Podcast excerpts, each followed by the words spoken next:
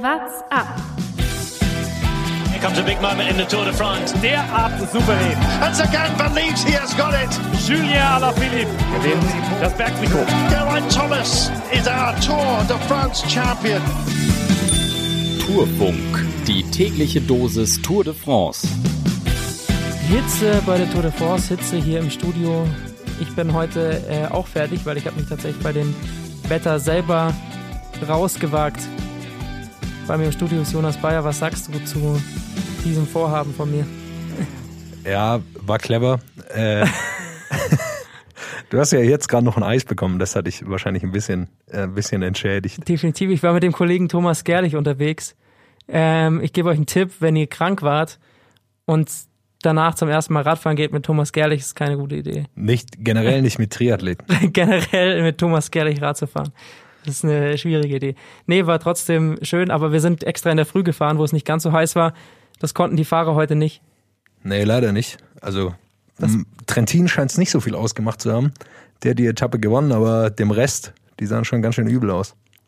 Ja, aber Trentin hat diese Hitze äh, sehr gut irgendwie verkraftet. Es gab ja einen Regenschauer zwischendrin. Das war, glaube ich, das Schönste für die, für die Fahrer heute, was die Temperaturen angeht. Für die im Peloton war es sicher auch die, das Aufregendste des heutigen Tages. Definitiv.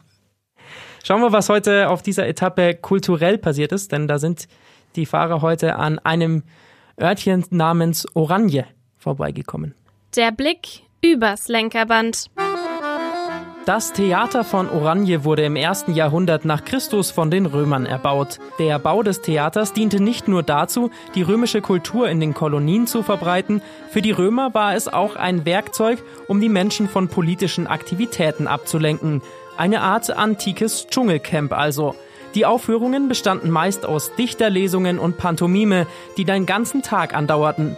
Der Eintritt war frei. Heutzutage ist das Theater noch erstaunlich gut erhalten und gehört zum UNESCO-Weltkulturerbe. Mach mal die Pantomime vor, einen Moment.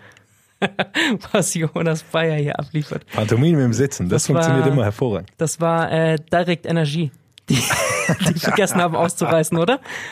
Ja, das war übel. Sie haben es irgendwie nicht geschafft. Ich glaube, erstmal war das Problem, niemand hat damit gerechnet, dass die Gruppe sofort geht. Also ich glaube, alle hatten damit gerechnet, okay, das zieht sich jetzt 30 Kilometer.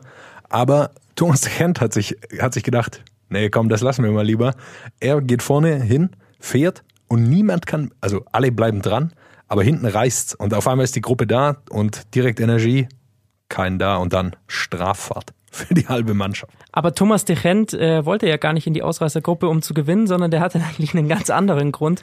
Hat vor der Etappe ein bisschen gewitzelt. Er hat gesagt, er will nur in die Ausreißergruppe, um genug Trinken zu haben. Ja. Deshalb wollte er wahrscheinlich, dass sie ganz schnell steht, dass die Autos nach vorne können und er immer wieder pendeln zwischen Ende der Ausreißergruppe und äh, Materialfahrt. Dann ist er ja quasi gegen seine Teamkollegen heute gefahren. Er, er wollte sie abhängen, um allein in dieser Ausreißergruppe zu sein. Ähm, ja, hat zumindest für ihn funktioniert. Genug zu trinken hat er. Mit dem Etappensieg hat es dann am Ende nicht gereicht. Den holt sich eben äh, Matteo Trentin. Wahnsinnig starke Leistung. Wie kann jemand, der so sprintstark ist, an so einem Berg einfach alle anderen kaputt fahren? Ja, das sind diese, diese Klassikerfahrer. Man hat am Ende gesehen, Nils Politz hat es erst versucht aus der Gruppe, aus deutscher Sicht, ähm, hat es dann nicht ganz geschafft und dann gab es äh, an diesem Anstieg 20 Kilometer vor Schluss ungefähr so eine Gruppe, wo einige Klassikerfahrer drin waren. Eben Trentin, Van Avermaet, Askren, Tom Scoins auch noch zu nennen. Und die sind einfach so stark über so lange Strecken, die können dann einfach so viel Watt nochmal treten wie Trentin und äh, dann kann er die anderen abhängen. Super getimte Attacke nach oben äh, und dann durchgezogen. Konnte niemand mitfahren. Wie stark ist bitte Mitchelton Scott bei dieser äh, Tour de France? Wir haben schon über sehr viele Teams geredet, natürlich über die Koenig, über Jumbo, zuletzt eben auch, auch Lotto, die brutal stark sind, aber inzwischen ähm, muss man diese Teams erweitern um Mitchelton Scott. Vierter Etappensieg. Das äh, ist mal eine Bombentour. Hätte ich so überhaupt nicht erwartet. super gefahren. Man hat ja eher gedacht, dass sie auf Gesamtklassement gehen, aber Adam Yates, da reicht's irgendwie nicht. Und Simon Yates ist super drauf, zumindest immer an einzelnen Tagen, kann dann alle abhängen am Berg. Und jetzt haben sie eben Fahrer wie Impey und Trentin. Ja, die sind super und äh, können dann immer für Etappensiege sorgen bei sowas. Die Frage ist ähm, dann auf der anderen Seite, wird Kofidis jemals einen Etappensieger erringen. Das ist ein, das krasse Gegenbeispiel. Sie haben es heute wirklich mit vier Fahrern oder waren sogar zu fünft in dieser Ausreißergruppe, Haufen haben Mann. wirklich alles davor geschickt. Aber sie warten immer noch seit elf Jahren auf irgendeinen Etappensieg bei der Tour. Das ist doch einfach nur noch frustrierend irgendwann, oder? Ja, es ist halt, es ist natürlich übel für solche Mannschaften. Das Problem ist bei so Ausreißersiegen, dass am Ende gewinnt der Stärkste. Oder in dem Fall ist es auch ein bisschen der cleverste, aber es sind eben die absoluten Topfahrer und Kofidis hat nicht diese absoluten Topfahrer dabei. Da können sie dann einfach nicht mithalten. Wenn, wenn Van Avermaet vorne ist, sie können auch nicht mit ihm in der Gruppe zusammenfahren. Man hat das heute auch gesehen. Für Van Avermaet war es ein Problem. Niemand wollte mit ihm fahren, weil er als der Stärkste eingeschätzt wurde. Das heißt, er musste selber dann hinter Trentin äh, herfahren. Das war schon im Frühjahr für ihn ein Problem bei den Klassikern, jetzt wieder und das wäre für Kofidis übel. Sie können nicht mit Van Avermaet nach vorne kommen, sind aber auch nicht stark genug, ihn einfach abzuhängen.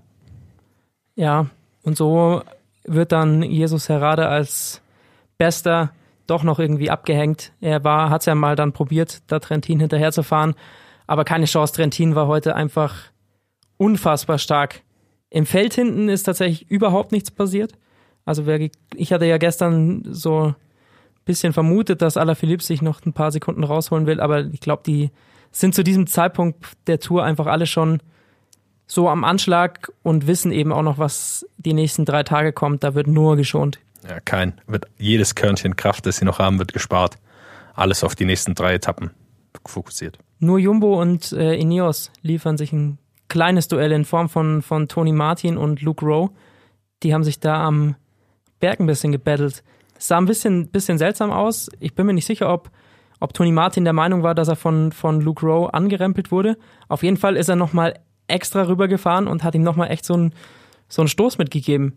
Was soll sowas?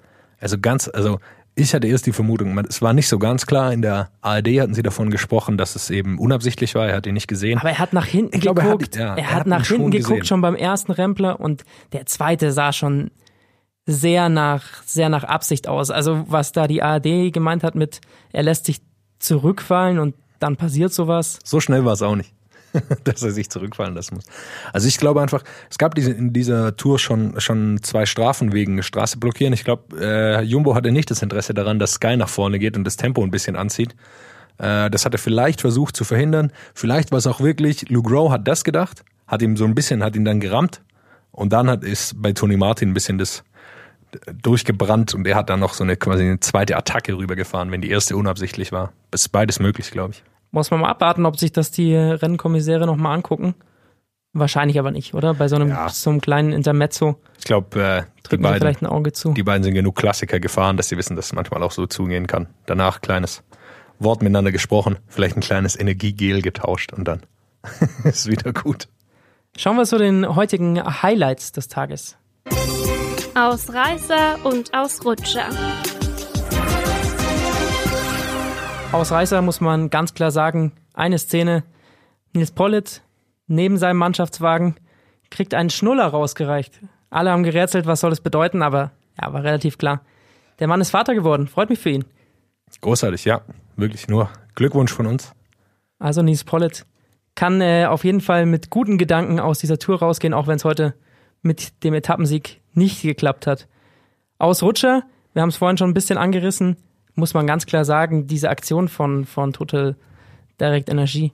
Was war das? Also die eine Sache ist ja, dass man, dass man sie nicht, dass man es nicht in die Ausreißergruppe schafft. Das ist blöd, klar. Aber was denkt sich ein sportlicher Leiter, ihnen dann 40 Kilometer Strafarbeit aufzubrummen? Wie klassisch wie in der Schule. Lukas. Aber ganz ehrlich, dann hätten sie sie lieber heute nach der Etappe 40 Mal schreiben lassen können, ich werde das nächste Mal in die Ausreißergruppe gehen oder so. Klingt sehr, klingt sehr vertraut für mich, muss ich leider sagen. äh, ja, äh, hätten sie besser so mach, gemacht. Ähm, es wird dann immer viel gesagt, ja, Fernsehzeit, dass sie nochmal vorne sind, aber im Grunde ist einfach eine Strafe dem sportlichen Leiter. Äh, dem hat's halt gereicht. Dass Aber, seine aber Truppe nicht warum? ist. Also traut er seinem Team nichts mehr zu die nächsten Tage und sagt, es ist eh egal, jetzt, wenn ihr es heute nicht geschafft habt, dann verheizen wir euch komplett. Ja, es wird schwer für sie, die sind nicht die besten Bergfahrer. Äh, vor allem, wenn jetzt äh, die ganzen Leute nach vorne gehen, die keine Chance mehr im Gesamtklassement haben. Dan Martin, Simon Yates wird wieder vorne zu finden zu sein. Nairo Quintana wird vorne rumfahren. Fabio Aru, da wird es schwer für solche kleinen Teams, gegen die zu bestehen. Aber was würdest du als sportlicher Leiter machen? Du hast die Etappe heute schon verkackt. Bist du dann auch noch, willst du dann auch noch ganz sicher gehen, dass die nächsten Tage auf jeden Fall auch nichts werden? Scheint so. Scheint so. Also bei ihm äh, war das auf jeden Fall so. Der war wahrscheinlich richtig, richtig sauer. Da ist wahrscheinlich die ersten 70 Kilometer niemand zum Flaschenholen gegangen. Oder wenn dann zum zweiten Auto nach ganz hinten ist einer. Oh. Also ich bin mir ziemlich sicher, da ist man erstmal nicht hingefahren, um sich eine Flasche Wasser zu holen. Aber trinken mussten heute äh, alle auch wieder viel bei dieser Hitze. Peter Sagan hat sich dazu geäußert. Ja, dem war's. Äh, der hat sich äh, beschwert, dass äh, die Gewerkschaft äh, der Fahrer sich nicht beschwert hat, äh, weil es ihm äh, zu heiß war. Er sagt, man kann da nicht fahren, wenn es so warm ist. Viel zu heiß. Ja, und ähm, hat er damit irgendwo recht? Also es gibt tatsächlich nur Regularien bei diesen Rennen nach unten hin. Also wenn es zu kalt ist, wenn es irgendwie ähm, Temperaturen um den Gefrierpunkt hat. Das liegt dann aber auch ein bisschen daran, dass natürlich das dann gefährlich wird in Kurven, äh, wenn da irgendwo wo Glatteis ist. wird, Ähm, ansonsten wird Radrennen halt zu jedem Wetter und zu jeden äh, Konditionen irgendwie gefahren.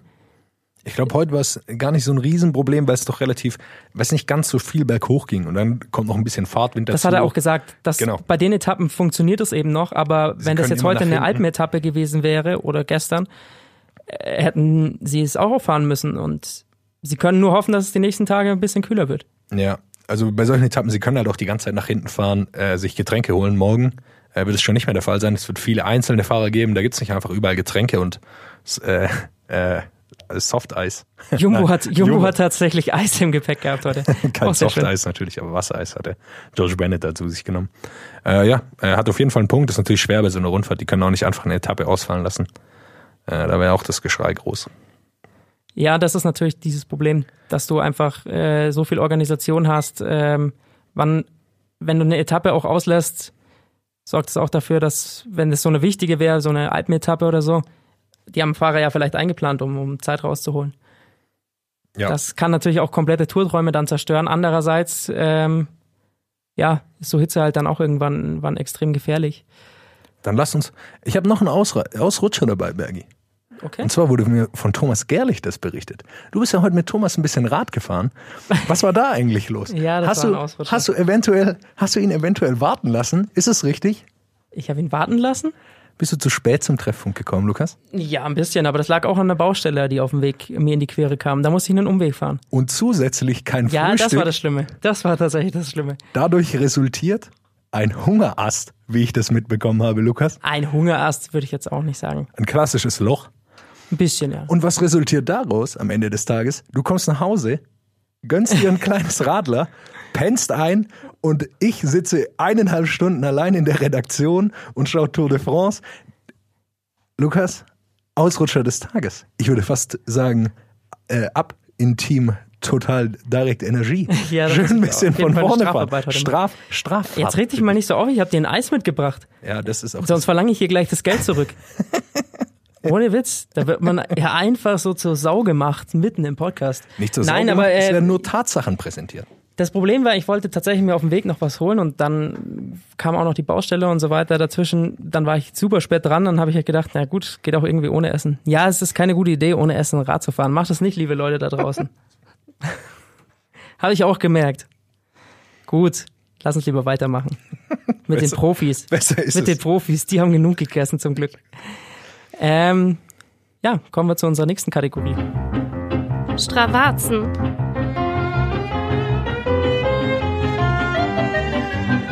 Es regt mich schon wieder auf. Es haben mal wieder die Besten, haben alle keine Strava heute. Matteo Trentin hat keins. Der, der am weitesten vorne war, war Simon Clark. Ja, der ist den, diesen Abschlussberg in, in 11,39 gefahren. Äh, war da 21 Sekunden schneller als zum Beispiel Sebastian Reichenbach und Oliver Nasen. Also sieht man, dass die Ausreißer schneller da hochgefahren sind. nee, mehr, mehr Werte haben wir leider nicht von heute. Das ist sehr enttäuschend. Ich hoffe da einfach äh, komplett auf morgen, denn äh, morgen, da sind die großen Bergfahrer wie Pinot, Buchmann, wie sie alle heißen, die laden zum Glück auch hoch, Kreuzweig. Da können wir uns dann wieder auf, äh, glaube ich, sehr spannende Wattwerte freuen. Heute müssen wir die Kategorie so ein bisschen ausfallen lassen. Ja, Trentin wäre natürlich spannend, aber jeder hat auch gesehen, dass er einfach schneller gefahren ist. Ich habe noch rein Taramel, der ist daher trotzdem immer den Berg immer noch mit 336 Watt hoch. Das war ist spannend, wenn man mir überlegt, dass er vorher schon diese Strafarbeiter machen musste. Ja, dann lass uns doch ein bisschen nach morgen schauen. Ich, da wird, äh, werden wieder mehr Leute hochladen. 200 Kilometer geht's nach Walloire. Äh, drei Berge und drei, was für welche? Dreimal geht's über 2000 Meter. Col de Vars 2109 Meter hoch. Danach Col de Isoire 2360 Meter und danach hoch zum Galibier 2642 Meter. Es ist die Königsetappe. Der Tour de France nicht die höchste Etappe. Es geht ja dann noch auf den Iseron äh, hoch auf über 2,7. Aber ähm, höhenmetertechnisch ist das natürlich ein absoluter Hammer. Sehen wir morgen ein neues gelbes Trikot? Ja, ist mit Sicherheit möglich. Das sind Berge, die Alaphilippe einfach gar nicht liegen. Äh, sehr, sehr rhythmische Berge. Es wird ein Tempo die ganze Zeit gefahren. Das ist nicht, was er, was er sich vorstellt in den, in den Alpen. Seine Chance ist die Abfahrt am Schluss. 18 Kilometer geht's dann runter vom Galibier. Äh, Richtung Wenn er da Walloire. irgendwie noch dran ist, dann äh, hat er eine Chance, das Ja, gelbe Trikot zu verteidigen. Aber er wird auf jeden Fall morgen, glaube ich, Zeit verlieren. Ja, das, und das Problem wird sein, er- muss eigentlich so lange wie möglich dranbleiben oder er wird's machen, weil er so ein Kämpfertyp ist. Im Grunde muss er irgendwann anfangen, sein eigenes Tempo zu fahren. So schnell fahren, wie er kann. Das Problem ist dann, dass, er, dass das nicht seine Stärke ist. Seine Stärke sind diese Antritte, dieses unrhythmische Fahren, immer wieder aus dem Sattel gehen, Tempo beschleunigen. Und das wird ihm morgen nicht so viel helfen an, an diesem Schlussbergfahren. Das ist halt, aber das war genau der Punkt, wo ich mich gefragt habe, hat er sich da vielleicht am Sonntag verpokert, bei diesem Schlussanstieg, wo er ja dann auf Pinot über zwei Minuten verloren hat, ähm, aber auch auf Garen Thomas fiel. Da ist er ja erst Garen Thomas davon gefahren und wurde später aber wieder von ihm überfahren, weil er eben unbedingt mit Pinot, Buchmann und äh, Bernal mitgehen wollte. Wenn er da sich einfach nur an Thomas gehalten hätte, Vielleicht, ja, aber er ist einfach kein Typ, der hinterherfährt. Er ja, ist eigentlich überall, wo er mitfährt, ist er immer vorne. Er kann immer gewinnen. Er kennt es gar nicht, dass man ihm sagt, jetzt fahr mal langsam. Fahr mal ruhig. Bleib mal, bleib mal ganz, bleib mal sitzen. Das kennt er nicht. Er geht immer aus dem Sattel. Das ist, was er kann, was ihn richtig, richtig stark macht. Muss, er, muss ihm vielleicht Patrick Lefebvre mal für morgen sagen. Ja, auf jeden Fall ist sein Schützling, dieser Alaphilippe, ähm, wird schwer haben. Wird- Das so, so, so stark wie er ist, ist dann auch eben die Unerfahrenheit, die dazukommt und einfach, dass er nicht für diese Berge gemacht ist. Er ist kein Gesamtklassementfahrer, aber ich bleib dabei, ähm, Top 10 Ergebnis wird's. Sieht auf jeden Fall so aus. Ich glaube, es hängt auch viel davon ab, ob ein Team hinten äh, quasi stark genug ist, das Tempo hochzuhalten. Also kann jemand über die ersten zwei Berge schon Tempo fahren und hat dann noch Fahrer vorne. Wir haben es heute gesehen, äh, David Brailsford von äh, Ineos hat äh, im Interview gesagt, das sind im Grunde zwei Rennen. Also einmal versucht man alle Philipp Zeit abzunehmen und zum anderen muss man aber aufpassen, dass man nicht seine Fahrer wegfährt und dann am Ende dann äh, zum Beispiel, wenn Kreuzweig sein Team, also Jumbo Visma, noch zwei Fahrer vorne hat, dann auf einmal ein großes Problem ist. Also es ist so ein bisschen so ein Abwägen, wie die Teams aussehen. Aber das macht's ja genau so spannend. Deswegen Richtig, absolut. finden wir ja alle, dass diese Tour endlich mal wieder ja was anderes ist, als wir sie in den letzten Jahren gewohnt waren. Einfach so unberechenbar. Und ich glaube, das äh, wird auch morgen so sein, weil einen richtigen Favoriten kann ich noch nicht ausmachen. Thibaut Pinot war zwar in den Pyrenäen sehr stark. Liegen ihm die Alpen? Oder ist das dann doch wieder sowas wie für Kreuzweig und, und Garen Thomas? Oder auch Emanuel Buchmann, der sehr konstant fahren kann, wie wir gesehen haben. Ja, Pinot ist auch so ein unrhythmischer Fahrer. Er geht immer wieder aus dem Sattel, beschleunigt nochmal. Und er eben gegen diese Zeitfahrtypen, in Anführungszeichen, wie Kreuzweig, äh, Thomas, Buchmann auch, wird er vielleicht ein bisschen Probleme haben. Ich bin sehr gespannt auf Mikel Landa. Movistar wird alles sicher reinwerfen. Die haben das, die stärksten Fahrer am Berg, in der, in der Breite auf jeden Fall. Und Landa ist auch nicht so schlecht in Form. Also Ja. er ist zwar weit hinten, aber das hat er nicht an den Bergen verloren. Nee, äh, alles davor, Teamzeit fahren, Einzelzeit fahren, Windkante. Er war überall, überall hat er Zeit verloren, wo es irgendwie möglich war, außerhalb von den Bergen.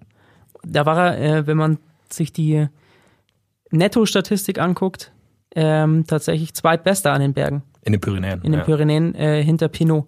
Wenn man sich die reine Netto-Statistik der Auffahrten anschaut. Deshalb er ist fünf Minuten hinten, mehr als fünf Minuten, aber er wird sicher eine, eine gute Harakiri-Aktion, erwarte ich mir da morgen von Movistar. Ja, vielleicht schon so am, am Isoar Ja, ich glaube, da attackieren. Marc Soler und André Amador wieder vorne. Quintana kann ihm dann wieder winken, wenn er vorbeifährt und dann zieht er dann den Berg hoch. Gibt ihr morgen auch am, am Galibier dann nochmal eine, eine Zeitbonifikation fürs Gesamtklassement? Glaubst du, die spielt eine Rolle? Ja, für. Äh, Dadurch, dass sie am Schlussberg ist? Also es wird, aber nicht für Landa. Er ist so weit zurück. Also er nimmt die natürlich gerne mit, aber er ist so weit zurück. Er muss viel mehr Zeit gewinnen als diese Zeitbonifikation. Für die vorne ist es viel viel relevanter. Gerade für Pinot, der jetzt wirklich immer näher kommt und dem diese Punkten, äh, diese Sekunden richtig gut tun, wenn er wenn er da noch mal was bekommt. Aber das heißt, sehen wir morgen eine Ausreißergruppe, wo dann wieder jemand attackiert und dahinter dann Lander? Oder sehen wir dann doch ein kontrolliertes Feld, das auch auf den Etappensieg am Ende fahren will? Ja, ich glaube, es scheint fast von Movistar abzuhängen. Die anderen Teams sind nicht stark genug. Ineos bin ich gespannt, ob sie ihre Stärke rausholen. Wenn Movistar zwei Leute vorne hat, dann ist natürlich die Chance groß, dann werden sie nicht hinten mitfahren, weil natürlich ihre Männer dann vorne sind. Deshalb hängt, ich glaube, es hängt viel von Movistar ab, wie die äh, taktisch vorgehen wollen. Das ist also das Team, auf das wir, wir schauen müssen. Aber auf jeden Fall wird das morgen eine der spannendsten Etappen, glaube ich. dieser Absolute Tour. Highlight-Etappe. Absolutes Highlight. Wir werden es uns äh, komplett reinziehen, haben schon verabredet, hier zu dritt im, im äh, Sender und dann werden wir es uns gemeinsam reinziehen. Kommst du pünktlich? Ich komme pünktlich, ja. Ah, Ich werde morgen auch frühstücken davor. Auch wenn ich morgen gar nicht Rad fahre, aber ich, für, für so eine Etappe muss man auch äh, frühstücken, sonst Lässt du das Radler nicht weg? Das Radler lasse ich auch weg. Macht's bis dahin gut. Wir hören uns morgen nach dieser unglaublichen Etappe. What's up? Der Radsport-Podcast.